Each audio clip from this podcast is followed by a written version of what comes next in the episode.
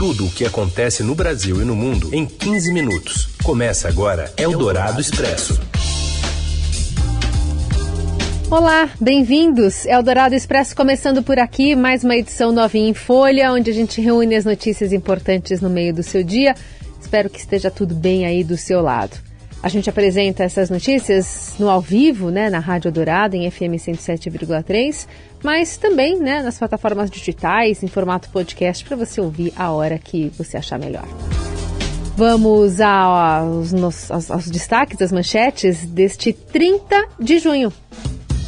Nomeada para a presidência da Caixa no lugar de Pedro Guimarães, quer criar força-tarefa para apurar denúncias de assédio no banco. Estudos apontam que pessoas obesas e com asma têm maior risco de desenvolver Covid longa. E mais, os 20 anos do Penta e os fósseis da África que alteraram a linha do tempo da humanidade. É o Dourado Expresso. Tudo o que acontece no Brasil e no mundo em 15 minutos. Desemprego volta a recuar e fica abaixo de 10% pela primeira vez desde o trimestre encerrado em janeiro de 2016.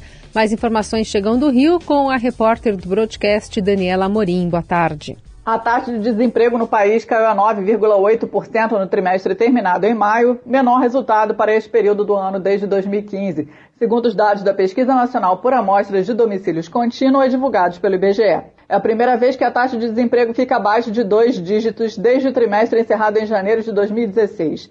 Mais 2 milhões e 282 mil pessoas passaram a trabalhar em um trimestre, fazendo a população ocupada alcançar um recorde de 97 milhões e 516 mil pessoas. Houve melhora no emprego com carteira assinada, que já superou o patamar pré-pandemia, mas também crescimento no emprego informal, que também alcançou o contingente recorde, mais de 39 milhões de pessoas nessa condição. No entanto, o país ainda tem 10 milhões 631 mil desempregados. Se considerada toda a mão de obra subutilizada, ainda falta trabalho para 25 milhões 401 mil pessoas. A massa de salário e circulação na economia cresceu mais de 7 bilhões em um ano, mas quem permanece trabalhando está ganhando 7,2% menos do que um ano antes. Eldorado Expresso. Nomeada para a presidência da Caixa Econômica Federal, Daniela Marques pretende criar um comitê de crise com uma força-tarefa para a apuração das denúncias de assédio sexual no banco. À frente da Caixa, a ex-secretária do ministro da Economia, Paulo Guedes, pretende reforçar ainda mais a governança do Banco Estatal e montar uma estrutura de apuração das denúncias isolando a crise do resto do negócio da Caixa para não contaminar a operação da instituição financeira. Marx deve tomar posse no início da semana da próxima semana, depois da renúncia do ex-presidente Pedro Guimarães, envolvido em um escândalo de assédio sexual e moral durante a sua passagem pelo Banco Estatal desde 2019.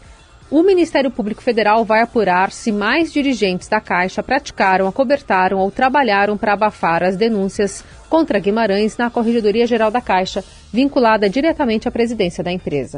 Eldorado Expresso. O presidente do Senado, Rodrigo Pacheco, fecha acordo e será votado nesta quinta o texto da PEC que concede uma série de benefícios sociais às vésperas da eleição. Vamos a Brasília. Yander Porcela, boa tarde. Boa tarde, Carol, ouvintes. Olha só, o Congresso continua focado na PEC dos combustíveis, que é aquela proposta de emenda à Constituição que prevê uma série de benefícios sociais às vésperas da eleição. O presidente do Senado, Rodrigo Pacheco, fechou um acordo para votar a PEC hoje no plenário. Ontem, Pacheco tentou levar a proposta para a votação dos parlamentares, mas houve uma polêmica entre a oposição e os governistas e a então a votação da PEC foi adiada para hoje. O impasse entre os oposicionistas e os aliados do governo girou em torno do artigo que decreta um estado de emergência nacional para evitar sanções da lei eleitoral ao presidente Jair Bolsonaro. A lei eleitoral proíbe a criação de novos benefícios sociais em ano de eleição, exceto quando há essa decretação do estado de emergência ou do estado de calamidade. Só que a oposição percebeu um trecho do artigo que decreta esse estado de emergência que, segundo os oposicionistas, poderia representar uma carta branca para o governo gastar o que for durante o período eleitoral para conceder benefícios que poderiam ir até mesmo além dos que já estão previstos na PEC. O senador Fernando Bezerra Coelho, que é o relator da proposta, deve retirar esse trecho para facilitar a aprovação e conseguir aí o apoio dos oposicionistas ao governo. A PEC prevê, por exemplo, um aumento do valor do Auxílio Brasil de 400 reais para 600 reais. Também há a previsão de zerar a fila de espera do programa social que substituiu o Bolsa Família. A PEC também prevê uma bolsa caminhoneiro de R$ mil reais por mês para os caminhoneiros autônomos arcarem com a alta do diesel. Além disso, a PEC quer dobrar o valor do Vale Gás que é pago a famílias de baixa renda. Eldorado Expresso. O atual governador paulista e pré-candidato à reeleição, Rodrigo Garcia, afirmou nesta quinta, em entrevista à Rádio Dourado, que São Paulo pode virar ou não pode virar um playground de candidatura nacional. Ao comentar uma eventual repetição da eleição estadual da polarização entre o ex-presidente Lula e o atual Jair Bolsonaro na disputa o Tucano disse ter confiança na população paulista. Eu tenho confiança que a sociedade, a população aqui de São Paulo sabe o papel que um governador deve exercer e sabe um papel que um presidente exerce em relação ao Brasil. Ela não vai escolher um governador de São Paulo porque um candidato a presidente está pedindo. Ela vai escolher de acordo com as suas convicções. Não vai ser uma polarização de eleição nacional que vai pautar uma eleição de governador de São Paulo. Quem vai pautar a eleição de governador de São Paulo são os candidatos a governador. Não quero que São Paulo vire playground de candidatura nacional. Garcia afirmou durante a entrevista que manterá as tarifas de metrô e trem congeladas até dezembro deste ano em 4,40, assim como também se comprometeu a não ampliar os valores cobrados pelos ônibus intermunicipais. O governador afirmou que os preços praticados atualmente serão bancados com subsídios do Tesouro Estadual necessários diante das altas constantes do óleo diesel e da energia vou procurar compensar nesse ano de 2022 essa perda de arrecadação que nós estamos estimando em 4,4 bilhões com o superávit que nós fizemos no ano passado de cerca de 5 bilhões, ou seja, não comprometendo investimentos do Estado de São Paulo nesse ano de 2022. Como o metrô, a CPTM e a MTU são empresas diretamente ligadas ao governo, o governo já começou a colocar subsídio desde a época da pandemia. Nós vamos manter as tarifas nos preços atuais até o final do ano, também como um esforço do Estado para que a gente evite repassar essa alta de custo para o consumidor. A entrevista completa você acompanha no site da Rádio Dourado. Eldorado Expresso. Em entrevista exclusiva ao Estadão, o coordenador da campanha à reeleição de Jair Bolsonaro, o senador Flávio Bolsonaro, disse que o presidente não terá como controlar uma eventual reação violenta de apoiadores que contestem o resultado das urnas. O filho do presidente não quis confirmar se Bolsonaro reconheceria uma derrota, mas negou que planeja estimular um levante. Algo incentivado pelo presidente Bolsonaro, a chance é zero. No meu ponto de vista, no Capitólio, o Trump não tinha ingerência, não mandou ninguém para lá. As pessoas foram acompanhando, uma parte da imprensa lá mostrando os problemas que também existem no sistema eleitoral americano. As pessoas se indignaram. Aí fizeram o que fizeram, não tem nada a ver com o comando do presidente da República. Isso jamais vai acontecer por parte do presidente Bolsonaro. Por isso que ele está desde agora insistindo, ele sofre um desgaste com isso, querendo que as eleições ocorram sem o manto da desconfiança. Fazendo referência né, ao então presidente Donald Trump, que em janeiro de 2021 acabou até tentando se juntar aos apoiadores que atacaram o Congresso para tentar é, impedir a certificação da vitória de Joe Biden nas eleições, um caso que está sendo escrutinado né, pelo governo americano agora. Flávio também sugeriu que militares se pronunciem oficialmente se o Tribunal Superior Eleitoral ignorar as recomendações para transparências das eleições feitas pela defesa.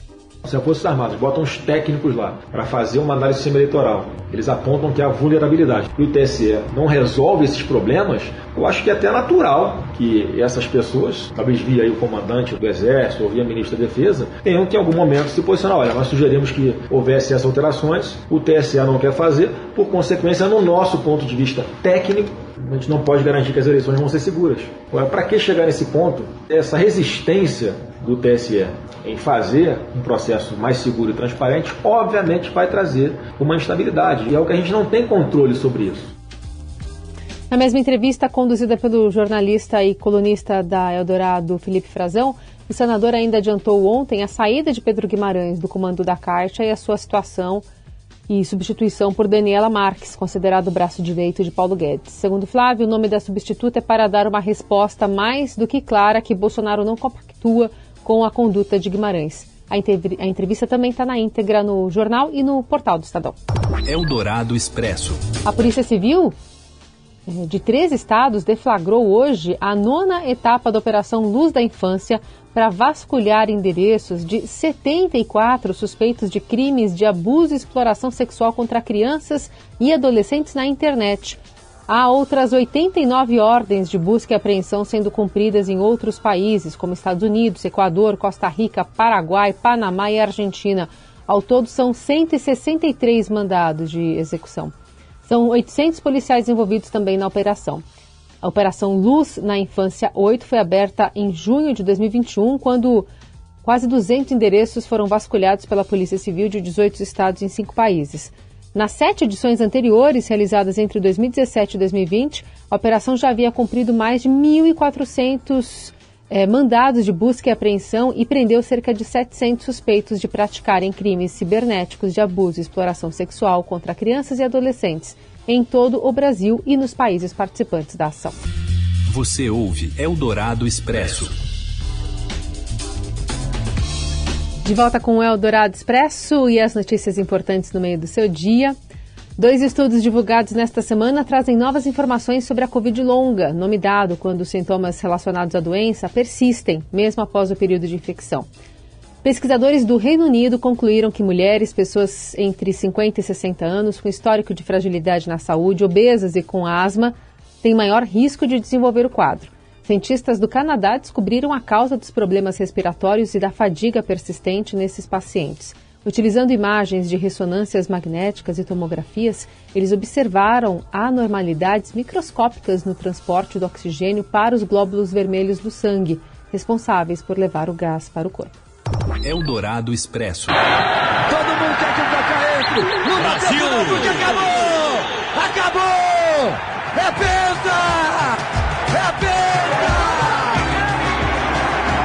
Penta, campeonato da seleção brasileira masculina de futebol completa 20 anos já. Ih, tem apito pro ex-técnico Filipão que lembra a conquista em entrevista aqui ao Estadão. Conta mais, Morelli. Olá, amigos! Hoje eu quero falar de um evento que mexeu com o Brasil 20 anos atrás, a final da Copa do Mundo de 2002 lá no Japão. O título da Copa do Mundo do Brasil lá no Japão, o Penta Brasileiro. Isso mesmo, dia 30 de junho foi quando o Brasil ganhou da Alemanha por 2 a 0 em Yokohama, com dois gols do Ronaldo. Tem 20 anos essa história. Falamos com o Filipão e ele ainda se emociona ao lembrar de episódios episódios daquela competição, daquele grupo, daquela Copa. Filipão falou que faria tudo de novo. Filipão contou como os preparadores físicos, os profissionais da comissão técnica conseguiram colocar o Ronaldo de pé. Lembra que o Ronaldo tinha sofrido uma lesão séria no joelho e foi para a Copa como sendo uma aposta do Filipão para aquela competição. Fez oito gols, dois deles na final contra a Alemanha. Foi a última conquista de Copa do Mundo da seleção brasileira. De lá para cá só deu time europeu. O Brasil tentou, mas não conseguiu ficar com o Hexa. Agora, em novembro, no Catar, tem a chance de aumentar a sua conta. Vale lembrar que o Brasil é o único país no mundo que ganhou cinco vezes uma Copa do Mundo. Naquela ocasião, em 2002, algumas peculiaridades. A Copa do Mundo tinha sete jogos e, pela primeira vez, a seleção brasileira, para ser campeã, ganhou as sete partidas. Em 1970, com Pelé liderando o time. Também ganhou todas as partidas, mas eram seis jogos apenas. Aquela competição foi disputada pela primeira vez em dois países simultaneamente, Coreia do Sul e Japão. O Brasil começou na Coreia do Sul e depois foi para o Japão fazer a parte final e a grande decisão do Mundial. É isso, gente. Falei, um abraço a todos, valeu! A vida segue e a gente vai buscar outros objetivos. Eldorado Expresso.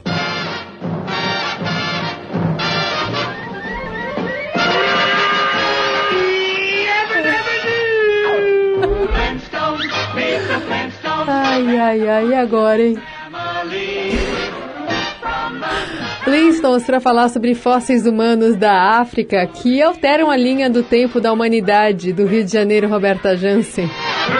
Fósseis de antigos ancestrais humanos descobertos há quase um século em uma caverna na África do Sul são um milhão de anos mais antigos do que se imaginava, atesta um novo estudo publicado esta semana na PNAS. A nova datação altera a linha do tempo da humanidade. A nova análise dos fósseis encontrados nas grutas de Sterkfontein, em Johannesburgo, revelou que eles têm entre 3,4 e 3,6 milhões de anos. A descoberta sugere que hominídeos já existiam no sul da África ao mesmo tempo em que andavam também pela África Oriental.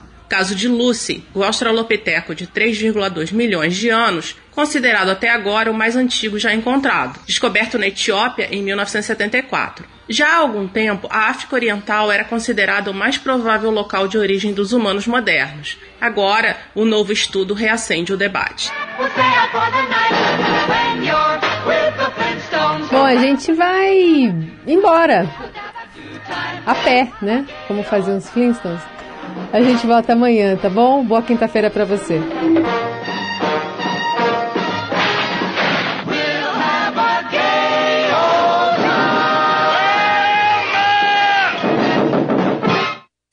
Você ouviu Eldorado Expresso tudo o que acontece no Brasil e no mundo em 15 minutos.